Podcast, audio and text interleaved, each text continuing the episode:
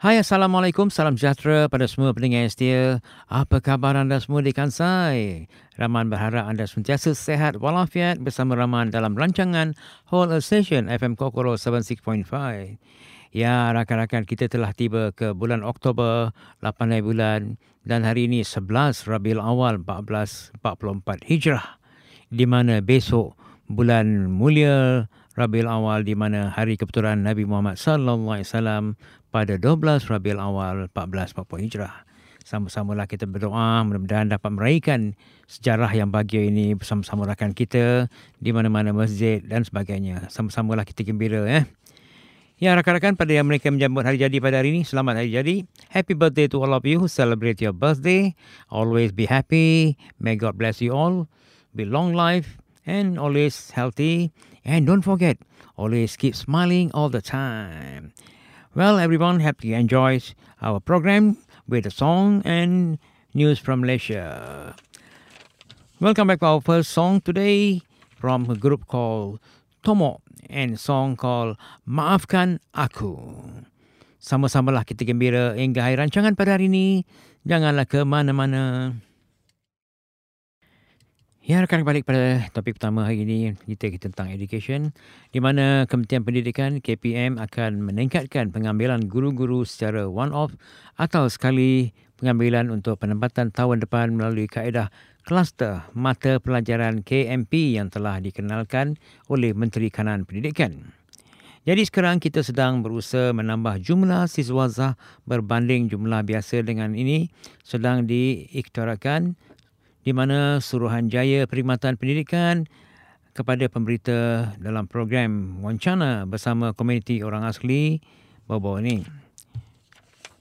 Di mana pegawai perkhidmatan pendidikan yang mana yang telah dilantik mengambil khas bagi mengisi kekosongan guru-guru di sekolah di bawah bidang kuasa di mana masalah dikesan pihak berkaitan mengambil guru ialah isu tunggakan dan tidak sempadan kelulusan yang dilihat telah berjaya diatasi sejak KMP dijurkan.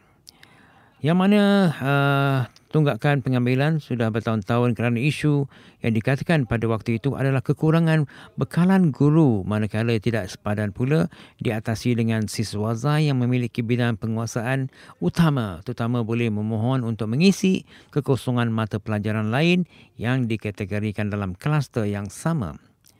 Jadi melalui pendidikan ini kita akan dapat jumlah pengambilan yang lebih besar sebab kita dapat selesaikan dengan lebih tinggi persusan pengambilan dalam pengambilan itu.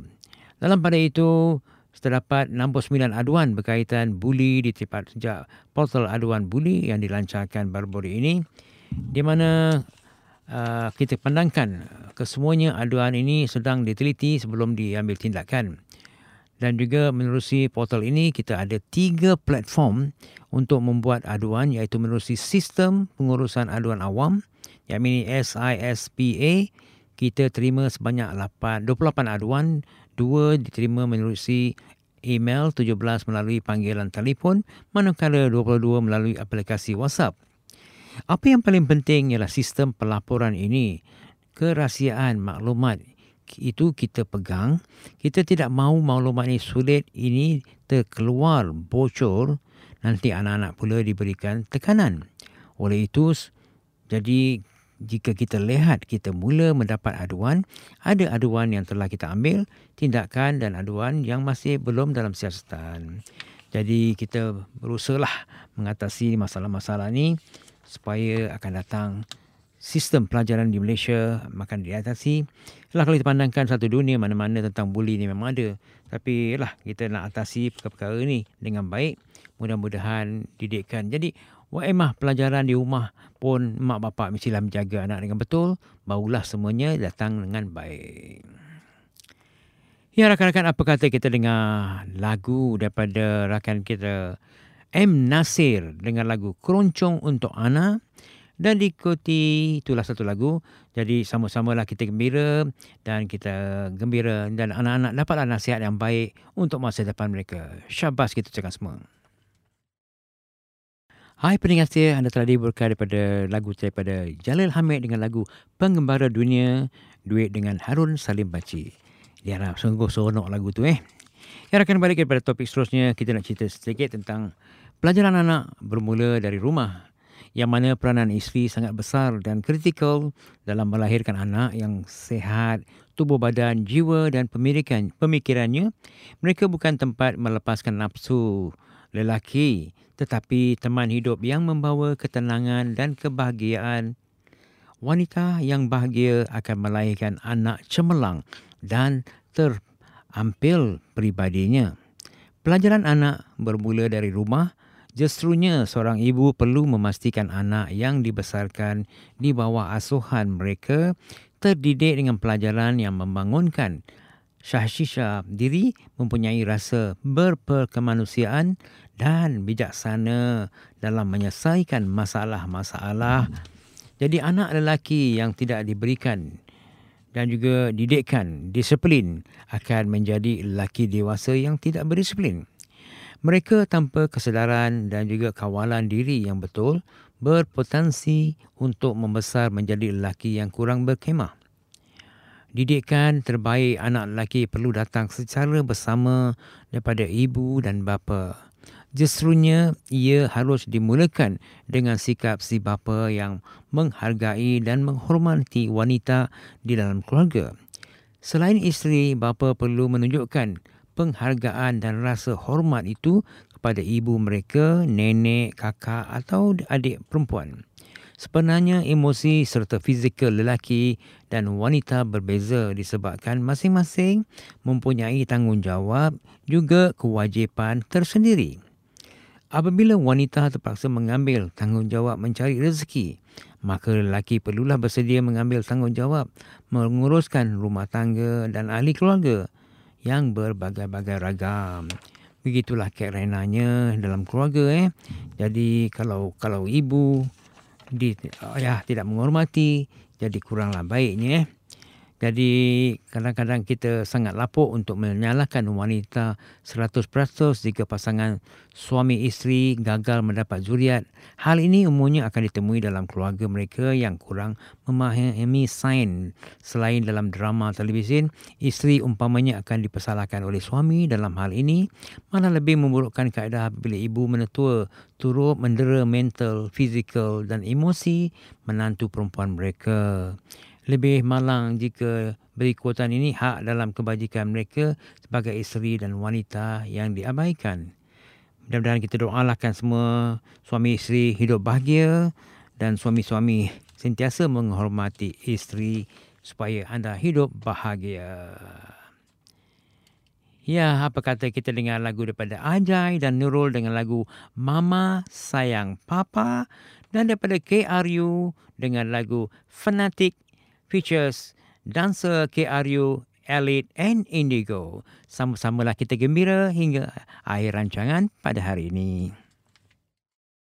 Well, this week I'd like to share with you all with Malaysian singer, songwriter Faizal Tahir. He rose to stardom after coming in second in the reality television singing competition, one in a million in 2006.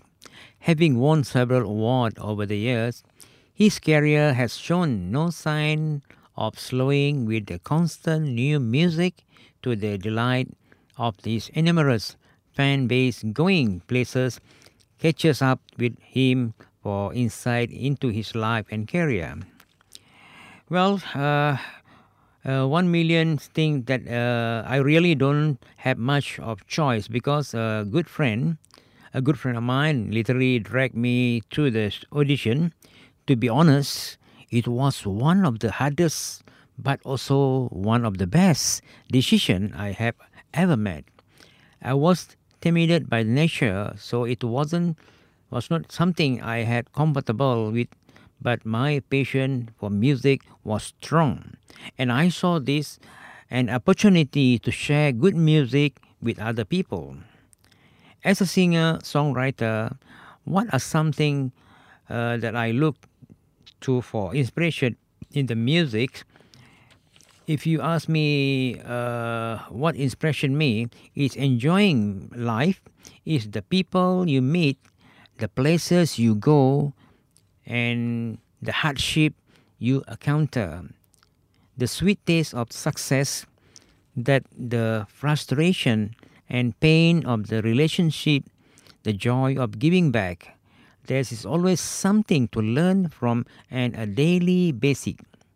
Traveling is actually one thing that inspire me. The more you observe and the more you inspire. You help to cultivate a number of young and talented artists under your own record label. Faithful music, could you tell us how that started? And he said that I had opportunity to do this with uh, what God has provided me with. So why waste it? When you have something good, you share it. I think that is important part of life. And it is two way to process. I learn more from them than they think they learn from me. It is also how I get to understand the younger generation. That being, uh, he said, I own a great amount of credit to the amazing people around me who have been taught thick and thin with me just to make sure I achieve all these achievements. Well, that's thing about Faisal Tahir. So why not we listen to the song Faisal Tahir Sampai Syurga acoustic version and from Azami Fantasia. Welcome back to our last topic today where the Iskandar Putri in Johor, the state government has spent about RM 1.5 million to help the children who lost their parent or guardian during the COVID-19.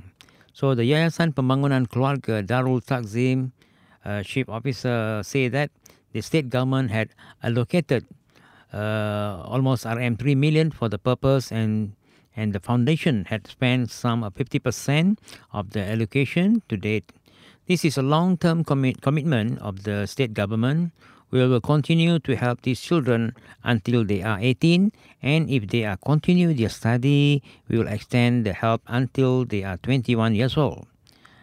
While children in Johor had benefit from Anak Johor Perhatian program.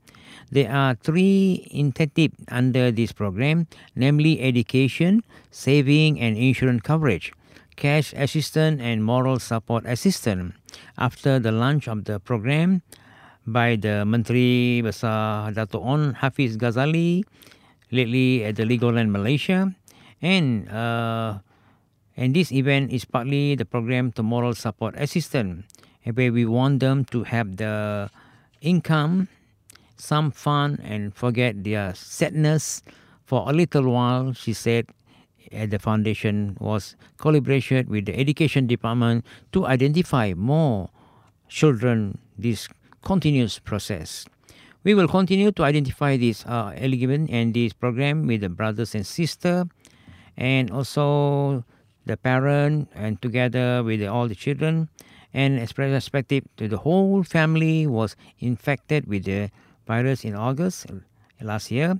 Of course, we are sadness, but we have accepted this fate and will continue to take care all these young brothers. Uh, grateful and relieved that the state government had shown its concern with the plight of the children who lost their parent, guardian on duty on this occasion. So would like to thank to the state government for the assistance which help the lesson to the burden.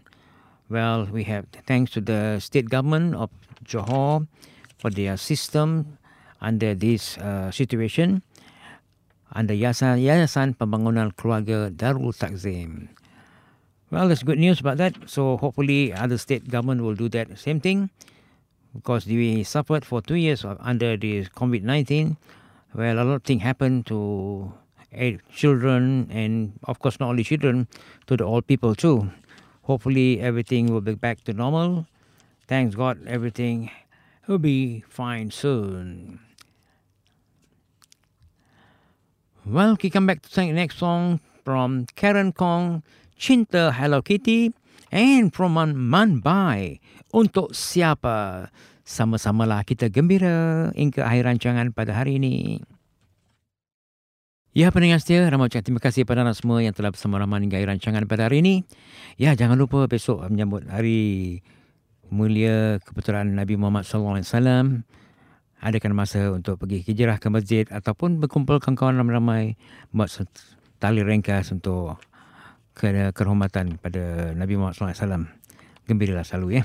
Ya rakan-rakan jangan lupa mengatakan mesej kepada kami melalui co.colo.jp dan sentiasalah dengan radiko.jp R-A-D-I-K-O.jp di mana anda boleh share radio and time free. Boleh mendengar rancangan ini yang selepas dalam dua minggu boleh dengar eh. Jadi bila-bila boleh dengar lagu tak payahlah bangun pagi-pagi eh.